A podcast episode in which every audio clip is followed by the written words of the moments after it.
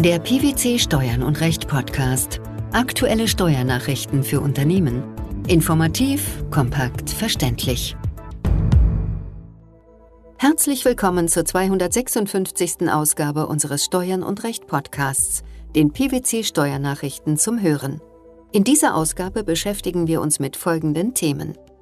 Zur umsatzsteuerlichen Behandlung von Umzugskosten keine Buchwertübertragung bei Zurückbehaltung wesentlicher Wirtschaftsgüter des Sonderbetriebsvermögens. EuGH-Vorlage zur Umsatzsteuerfreiheit bei der Entwicklung und Vermittlung von Versicherungsprodukten. Umzugskosten befriedigen üblicherweise einen privaten Bedarf. Aber in besonders gelagerten Fällen kann dieser Bedarf durch betriebliche Belange überlagert werden und so den Vorsteuerabzug eröffnen. Zu diesem Ergebnis kam der Bundesfinanzhof in einem Urteil vom Juni 2019. Welcher Sachverhalt lag dieser Entscheidung zugrunde? Der inländischen Klägerin wurde eine zentrale Führungsposition im Konzern in Hinblick auf die Gruppenstrategie und die internen Richtlinien übertragen. Damit sie diesen Aufgaben nachkommen konnte, wurden Zuständigkeiten und Funktionen mit Hauptsitz und anderen Standorten auf die Klägerin in das Inland verlagert. Erfahrene Mitarbeiter, die bis dahin am Hauptsitz und an anderen Standorten tätig waren, sollten dazu an den Standort der Klägerin versetzt werden. Mit Mitarbeitern, die bislang im Ausland tätig waren und daher erst in das Inland umziehen mussten, wurde dabei vereinbart, dass verschiedene dabei entstehende Kosten übernommen werden würden. Insbesondere sollten diese Mitarbeiter bei der Suche nach einer Wohnung oder einem Haus unterstützt werden. Darum zahlte die Klägerin Maklerprovisionen aus ihr erteilten Rechnungen. Das Finanzamt meinte, dass es sich hierbei um einen tauschähnlichen Umsatz gehandelt habe. Das heißt, um eine Sachzuwendung neben dem Barlohn als Vergütung für die Arbeitsleistung des jeweiligen Mitarbeiters und erhob entsprechend Umsatzsteuer nach. Der Bundesfinanzhof war anderer Auffassung. Nach Ansicht der obersten Finanzrichter lagen die Voraussetzungen für eine entgeltliche Leistung im Rahmen eines tauschähnlichen Umsatzes nicht vor. Wie begründete dies der Bundesfinanzhof? Entscheidend war für den Bundesfinanzhof letztlich, ob die Übernahme der Kosten bei Würdigung der Umstände des Einzelfalls als üblicher Vergütungsbestandteil anzusehen war. Der bloße Zusammenhang mit dem Dienstverhältnis genüge nicht. Im Streitfall sollte die Kostenübernahme Konzernangestellte veranlassen, unter erheblichen persönlichen Veränderungen Aufgaben bei der Klägerin zu übernehmen. Die einmalige Vorteilsgewährung sollte die Voraussetzungen dafür schaffen, dass Arbeitsleistungen erbracht werden konnten und sei nicht als Gegenleistung für die spätere Arbeitsleistung anzusehen. Zudem habe die Höhe der übernommenen Umzugskosten keinen Einfluss auf die Höhe des Gehalts gehabt. Wie der Bundesfinanzhof ausführt, könnten einmalige Leistungen anlässlich der Begründung eines Arbeitsverhältnisses anders zu behandeln sein als Dauerleistungen während des Arbeitsverhältnisses. Ebenso wenig lag nach Auffassung des Bundesfinanzhofs eine Entnahme, also eine unentgeltliche Wertabgabe vor. Eine solche Entnahme verlangt, dass die Leistung für Zwecke erfolgt, die außerhalb des Unternehmens liegen oder für den privaten Bedarf des Personals, sofern es sich nicht um Aufmerksamkeiten handelt. Warum war die Voraussetzung für eine Entnahme dennoch nicht gegeben? Leistungen an Arbeitnehmer, die aus dessen Sicht dessen privaten Zwecken dienen, wie zum Beispiel die Beförderung von der Wohnung zum Arbeitsplatz und die Abgabe von Mahlzeiten, sind dann nicht als Entnahme zu berücksichtigen, wenn ausnahmsweise der persönliche Vorteil, den die Arbeitnehmer daraus ziehen, gegenüber den Bedürfnissen des Unternehmens als nur untergeordnet erscheint. Dies sei hier der Fall gewesen, und zwar aufgrund des Interesses der Klägerin, erfahrene Mitarbeiter des Konzerns unabhängig von deren bisherigem Arbeits- und Wohnort für den Aufbau der Klägerin rasch zu sich zu holen. Da somit eine Entnahme ausschied, stand der Klägerin im Streitfall entsprechend ihrer Unternehmenstätigkeit der Vorsteuerabzug aus den Maklerrechnungen zu. Wendungen wie das vorrangige Unternehmensinteresse und seine Begründung mit einem Urteil des Europäischen Gerichtshofs zu einem Sonderfall der unentgeltlichen Sammelbeförderung von Arbeitnehmern lassen sich zudem als weiterreichende Hinweise des Bundesfinanzhofs verstehen. Was lässt sich demnach aus dem Urteil ableiten?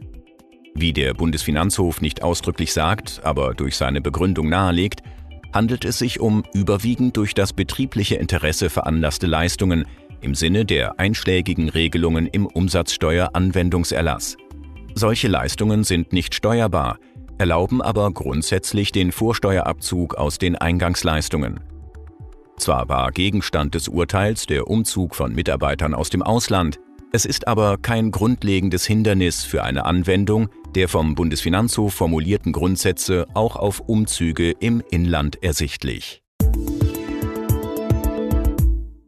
Das Finanzgericht Schleswig-Holstein hat entschieden, dass eine Übertragung zum sogenannten Buchwert nur dann möglich ist, wenn nicht funktional wesentliches Sonderbetriebsvermögen zurückbehalten wird.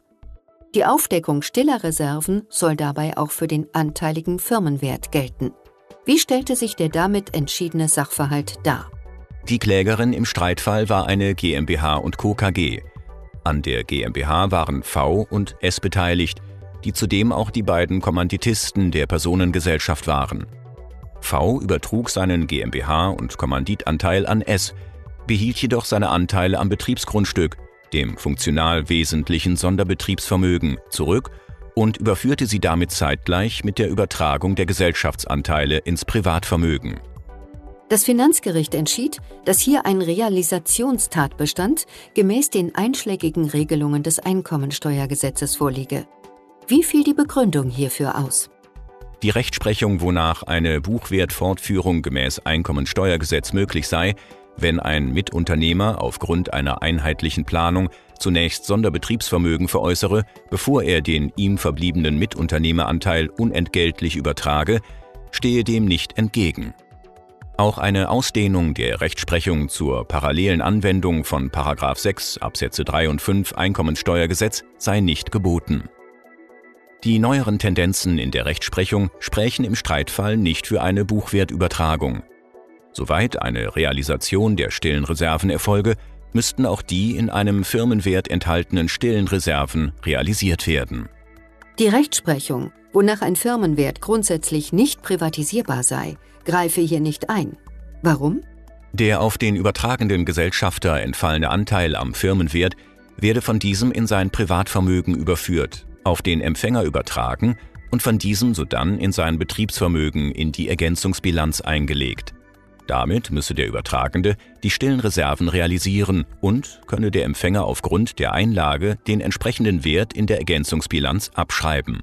Sind die aufgeworfenen Rechtsfragen damit abschließend geklärt? Die Revision wurde vom Finanzgericht im Hinblick auf beide Rechtsfragen Buchwertübertragung sowie Realisation des Firmenwertes zugelassen, aber nicht eingelegt. Das Urteil ist damit rechtskräftig.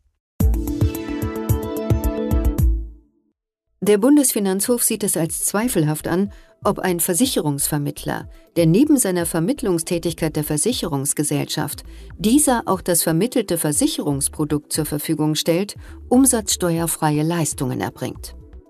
Er hat zur Klärung dieser Frage ein entsprechendes Vorabentscheidungsersuchen an den Europäischen Gerichtshof gerichtet. Wie stellt sich der vorliegende Sachverhalt dar? Die Klägerin hatte ein Versicherungsprodukt entwickelt, mit dem Schiffe und deren Crews bei der Durchfahrt durch den Golf von Aden gegen Piraterie versichert werden konnten. Sie gewährte einer Versicherungsgesellschaft eine Lizenz für die Nutzung dieses Versicherungsprodukts. Zusätzlich übernahm sie die Vermittlung dieser Versicherungen sowie weitere Leistungen bei der Durchführung der Versicherungsverträge, wie etwa im Bereich der Schadensabwicklung. Das Finanzamt ging davon aus, dass keine einheitliche Leistung, sondern drei getrennte Leistungen vorliegen. Dabei sei, unter Berücksichtigung einer verbindlichen Auskunft, nur die unmittelbare Tätigkeit der Versicherungsvermittlung nach 4 Nummer 11 Umsatzsteuergesetz steuerfrei. Wie seien die übrigen Leistungen und die Gesamtvergütung zu besteuern? Die Lizenzüberlassung unterliege dem ermäßigten Steuersatz nach 12 Absatz 2 Nummer 7 Buchstabe C Umsatzsteuergesetz, während auf weitere Leistungen zur Vertragsdurchführung, einschließlich Schadensregulierung, der Regelsteuersatz anzuwenden sei. Daher unterwarf das Finanzamt 25 Prozent der Gesamtvergütung für die Lizenzüberlassung dem ermäßigten Steuersatz und 8 Prozent der Gesamtvergütung für die verwaltungsbezogenen Leistungen dem Regelsteuersatz. Demgegenüber begehrte die Klägerin die volle Umsatzsteuerfreiheit. Die Klage vor dem Finanzgericht Münster blieb ohne Erfolg, da umsatzsteuerrechtlich nur eine Leistung vorliege, die insgesamt steuerpflichtig sei. Wie entschied der Bundesfinanzhof? Auch das oberste Finanzgericht geht von einer einheitlichen Leistung aus. Es hat aber Zweifel an der zutreffenden Auslegung des unionsrechtlichen Steuerbefreiungstatbestandes für die Versicherungsvermittlung. Laut den einschlägigen Regelungen der Mehrwertsteuersystemrichtlinie sind Versicherungs- und Rückversicherungsumsätze, einschließlich der dazu gehörenden Dienstleistungen, die von Versicherungsmaklern und Vertretern erbracht werden, steuerfrei. Daher hat der Bundesfinanzhof ein entsprechendes Vorabentscheidungsersuchen an den Europäischen Gerichtshof gerichtet. Welche Frage ist konkret zu klären? Der Europäische Gerichtshof soll klären, ob eine einheitliche Leistung bestehend aus Versicherungsvermittlung, Lizenzgewährung zur Bereitstellung eines Versicherungsprodukts sowie weiteren Leistungen zur Vertragsdurchführung, einschließlich Schadensregulierung, insgesamt steuerfrei ist, obwohl nur eine Nebenleistung, die Versicherungsvermittlung, bei eigenständiger Betrachtung steuerfrei wäre. Die umsatzsteuerliche Behandlung von Umzugskosten, keine Buchwertübertragung bei Zurückbehaltung wesentlicher Wirtschaftsgüter des Sonderbetriebsvermögens sowie die EuGH-Vorlage zur Umsatzsteuerfreiheit bei der Entwicklung und Vermittlung von Versicherungsprodukten. Das waren die Themen der 256. Ausgabe unseres Steuern und Recht Podcasts, den PwC Steuernachrichten zum Hören. Wir freuen uns, dass Sie dabei waren und hoffen, dass Sie auch das nächste Mal wieder in die PwC Steuernachrichten reinhören. Steuerliche Beiträge zum Nachlesen finden Sie in der Zwischenzeit unter blogs.pwc.de slash steuern und recht.